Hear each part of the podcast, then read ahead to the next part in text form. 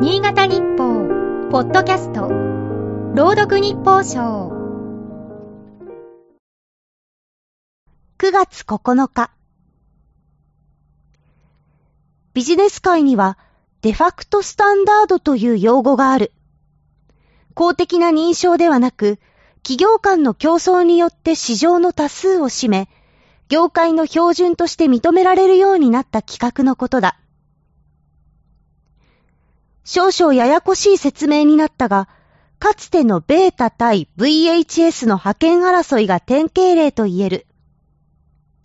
1970年から80年代にかけ、磁気テープに録画する家庭用ビデオデッキの企画をめぐって、両陣営が業界の名手の座を争った。ベータ方式は高画質が売り物だった。一方 VHS 方式は基本設計を比較的長めの2時間録画としたことや、販売力で上回ったことで次第に優位に立った。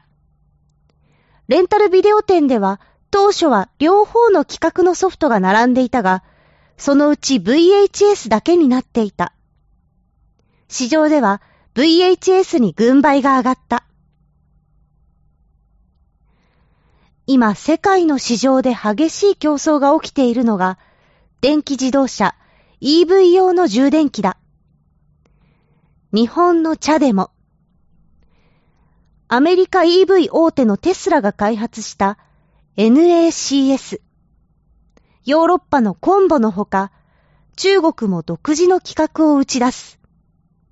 まさに群雄割拠の様相だ。アメリカではテスラの EV 販売が急進している。それに伴い NACS が主流になりつつある。日本勢の中でも日産自動車などがアメリカでこの規格を採用する動きを見せている。日本国内でもテスラの充電器が増えてきた。消費者の立場からは規格が統一された方がありがたい。